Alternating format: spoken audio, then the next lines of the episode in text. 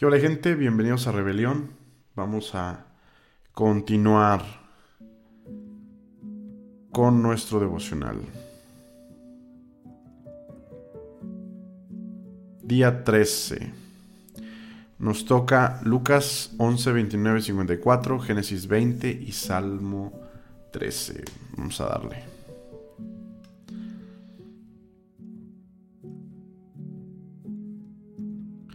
Lucas 11, 29 al 54.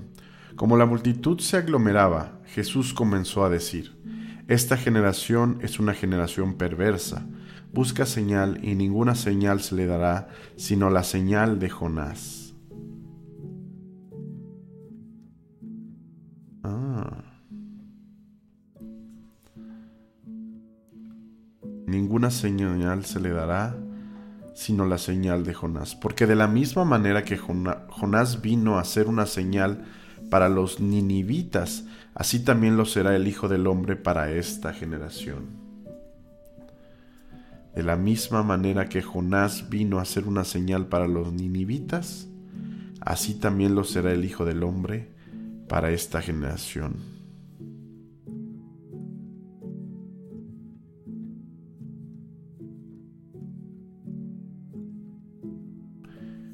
No hay mucho que pensarle.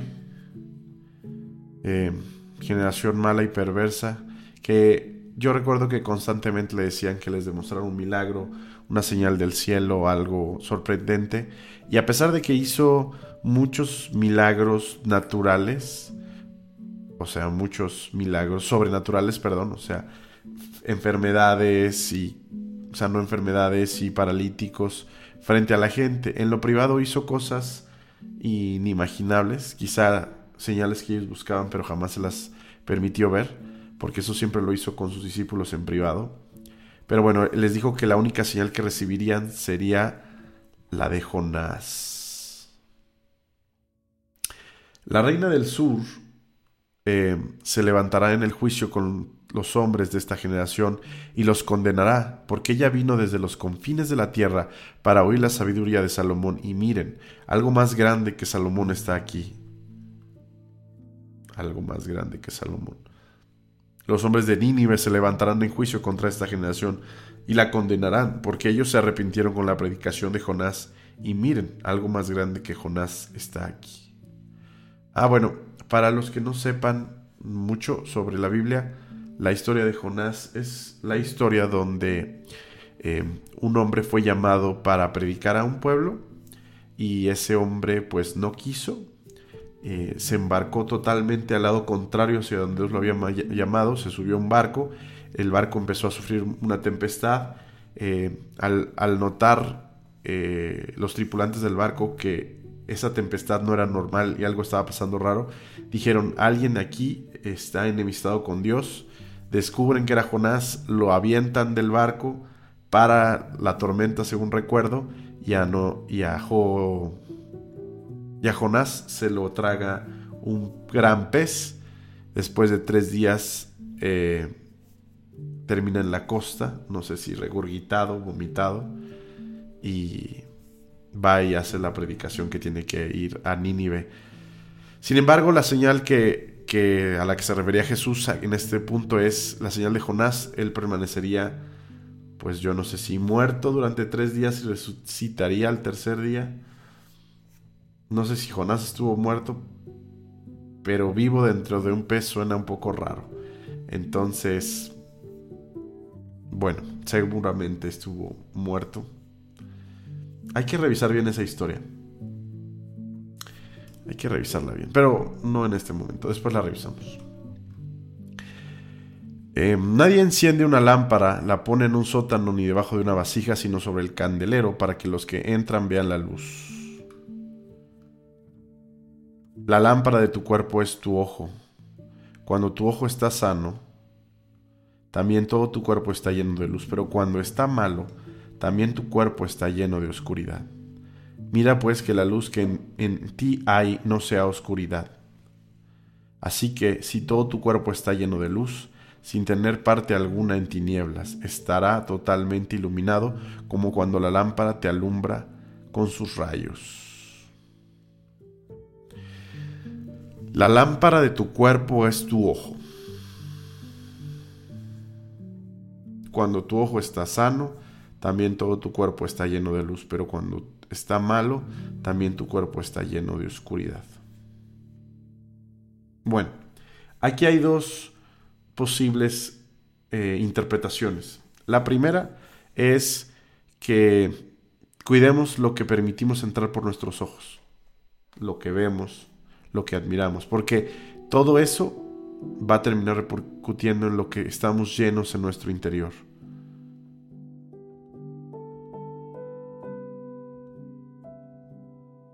Así que si todo tu cuerpo está lleno de luz, sin tener parte alguna en tinieblas, estarás totalmente iluminado cuando la, como, como cuando la lámpara te alumbra con sus rayos. La otra es que cuidemos lo que entra en nuestros corazones, por medio de nuestros pensamientos, por medio de nuestros ojos, por medio de nuestros oídos, por medio incluso de nuestros pensamientos.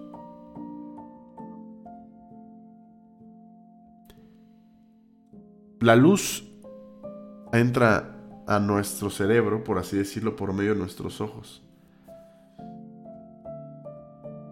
Pero la luz desde un sentido figurado entra a nuestro cuerpo por medio de nuestro corazón. Nuestro como entran las cosas en nuestro corazón, así será nuestra luz. Oscura o brillante. Así será la, forma en que estaremos iluminados, como permitamos que entren las cosas por nuestro corazón posibles interpretaciones. Jesús denuncia a los fariseos y, los a los intérpretes de la ley. Cuando terminó de hablar, un fariseo le rogó que comiera con él. Y Jesús entró y se sentó a la mesa. A ver. El fariseo al ver esto se sorprendió de que Jesús no se hubiera lavado primero antes de comer, según el ritual judío. Pero el Señor dijo, ahora bien, ustedes los fariseos limpian lo de afuera del vaso y del plato, pero por dentro están llenos de robo y de maldad. Qué comentario tan incómodo cuando estás en la casa de alguien. Ah, sí, pues ya que estoy aquí en su casa, pues ustedes están pensando que yo quizá no tengo cuidado de la santidad y la purificación, pero yo aunque ustedes solo pensaron eso, yo en voz alta voy a hacer un comentario sobre el tipo de personas que ustedes son. Ustedes los fariseos limpian lo de afuera del vaso y del plato, pero por dentro están llenos de robo y de maldad. Total, a mí me invitaron, yo ni me invité. Necios, el que hizo lo de afuera, ¿no hizo también lo de adentro? Den más bien lo que den más bien lo que está adentro como obra de caridad, y entonces todo les será limpio den más bien lo que, de lo que tienen como obra de caridad, y entonces todo será limpio. He aquí todo les será limpio. Pero hay de ustedes, fariseos, porque pagan el diezmo de la menta y de la ruda y toda clase de hortalizas, sin embargo pasan por alto la justicia y el amor de Dios. Pero esto es lo que deberían haber practicado sin descuidar lo otro. Ándale.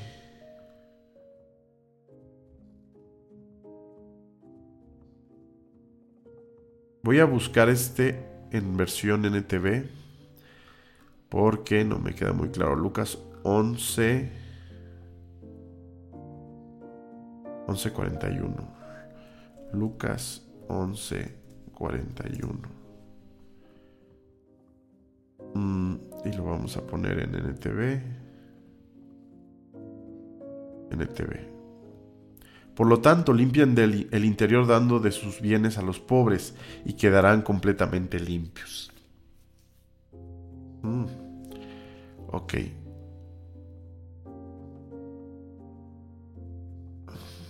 Ah, ok. Den más bien de lo que tienen como obra de caridad y entonces, oh, ya, ya, ya, todo les será limpio. Por lo tanto, limpien el interior dando sus bienes a los pobres y quedarán completamente limpios. Oh, ok, ok. Entiendo un poco más. Pero hay de ustedes, fariseos, porque pagan el diezmo de la menta y la ruda y toda clase de hortalizas, sin embargo pasan por alto la justicia y el amor de Dios, pero esto es lo que debían haber practicado sin descuidar lo otro. Hay de ustedes fariseos porque aman los primeros asientos en las sinagogas y los saludos respetuosos en las plazas. Hay de ustedes porque son como sepulcros que no se ven, sobre los que andan los hombres sin saberlo.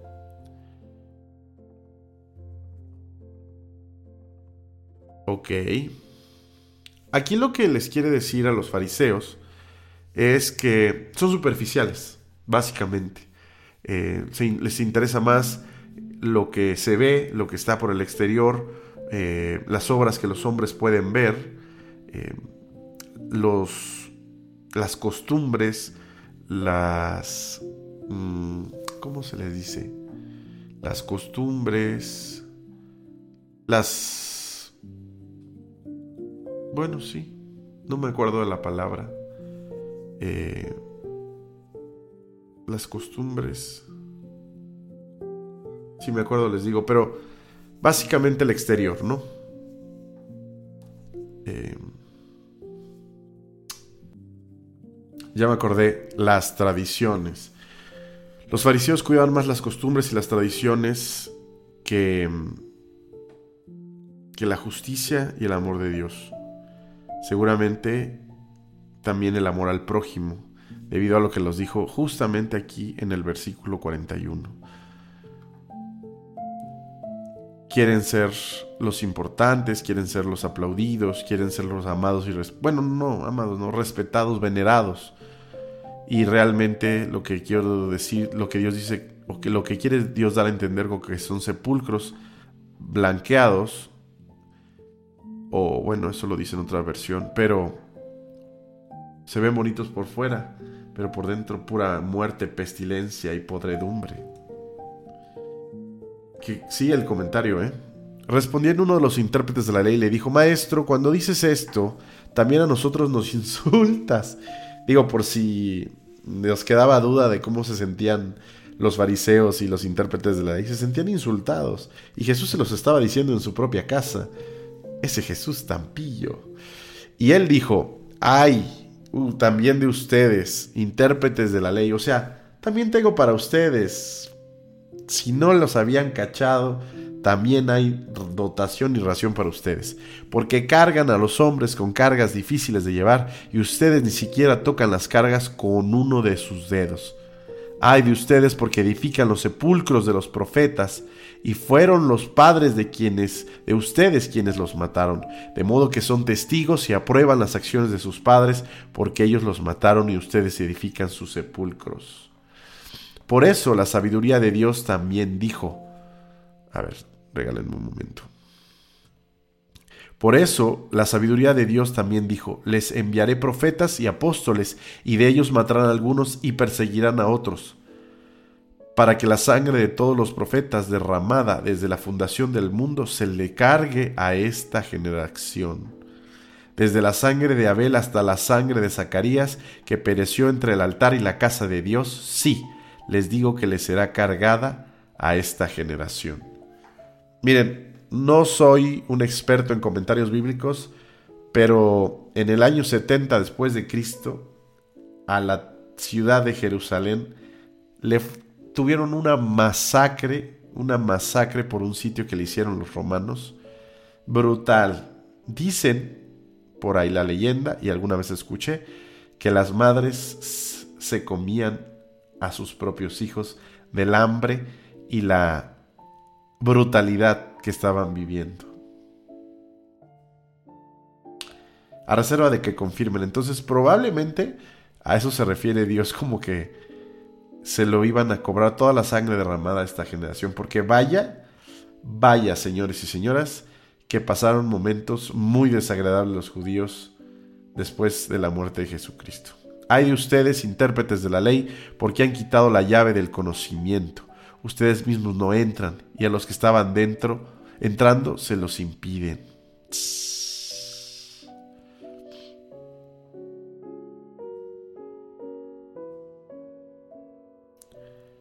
Qué bárbaro. Cuando salió de allí, los escribas y fariseos comenzaron a acosar en gran manera y a interrogar minuciosamente a Jesús sobre muchas cosas, tramando contra él para ver si lo podían atrapar en algo que dijera.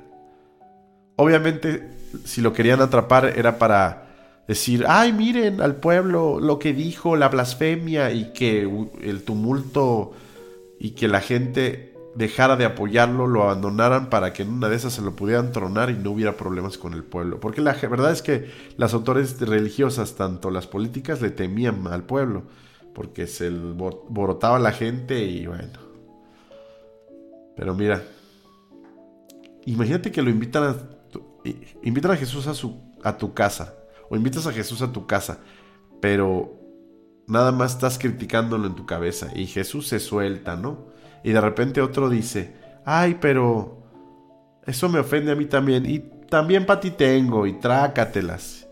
Y luego sales de ahí y te empiezan a interrogar para buscar hacerte caer en algo, que digas algo de lo cual después te pueden acusar. Cualquier parecido con la cancelación en redes sociales que hoy en día existe, señores y señoras, es mera coincidencia o difamación o lo que ustedes quieran llamarle. Génesis 20. Abraham y Abimelech. Cuando Abraham, bueno, Abraham salió de donde estaba hacia la tierra del Negev y se estableció entre Cades y Sur. Entonces estuvo por un tiempo en Gerar. Abraham decía de Sara, su mujer, es mi hermana. Entonces Abimelech, rey de Gera, envió y tomó a Sara. No manches. Otra vez. Otra vez. ¿Que no ya había pasado esto? Pero Dios vino a Abimelech en un sueño de noche y le dijo, tú eres hombre muerto por razón de la mujer que has tomado, pues está casada.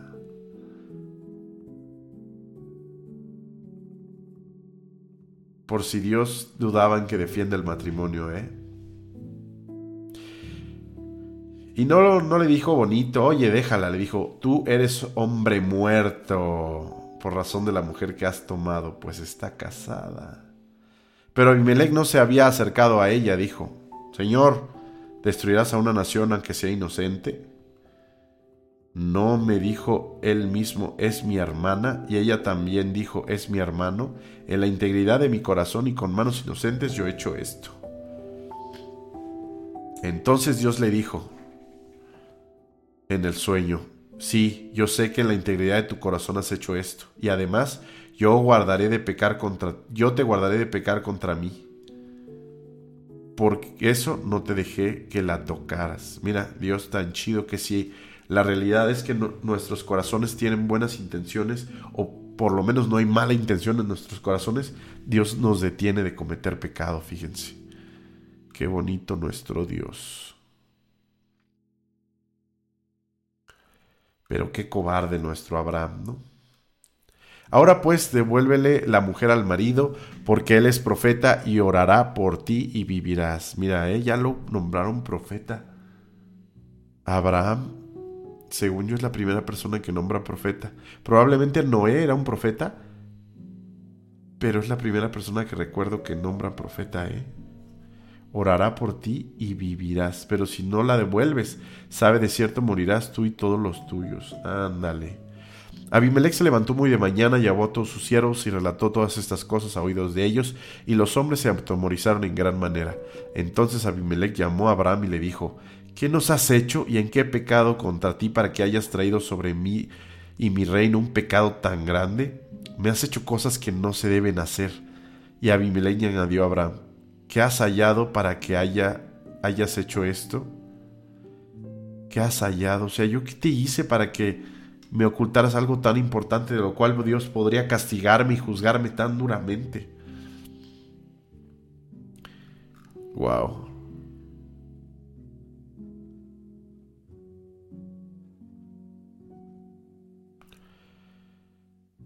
Wow. Y Abraham respondió, porque me dije, sin duda no hay temor de Dios en este lugar, y me matarán por causa de mi mujer, pues vaya que sí había temor de Dios. Además, en realidad es mi hermana, hija de mi padre, pero no hija de mi madre. Ah, mira, medio mentira. Hija de mi padre, pero no hija de mi madre. Ah, es su hermanastra. Ella vino a ser mi mujer. Cuando Dios me hizo salir errante de la casa de mi padre, yo le dije a ella, este es el favor que me harás. A, cualquier lugar que vayamos dirás de mí, es mi hermano. Pues muy mal. Entonces Abimelech tomó ovejas y vacas y siervos y siervas y se los dio a Abraham y le devolvió a Sara su mujer y le dijo a Abimelech, mi tierra está delante de ti, habita donde quieras. A Sara le dijo, mira, he dado a tu hermano mil monedas de plata, esta es tu vindicación delante de todos los que están contigo y ante todos quedas vindicada. A ver, veamos qué significa eso. Estamos en Génesis, ¿qué? Génesis 20. Génesis 20, 16.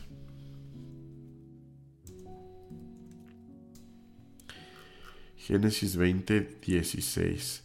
Mira, le entrego a tu hermano mil pies de plata en presencia de todos estos testigos para compensarte por cualquier daño que pudiera haberte causado. Esto resolverá todo reclamo contra mí y tu reputación quedará limpia.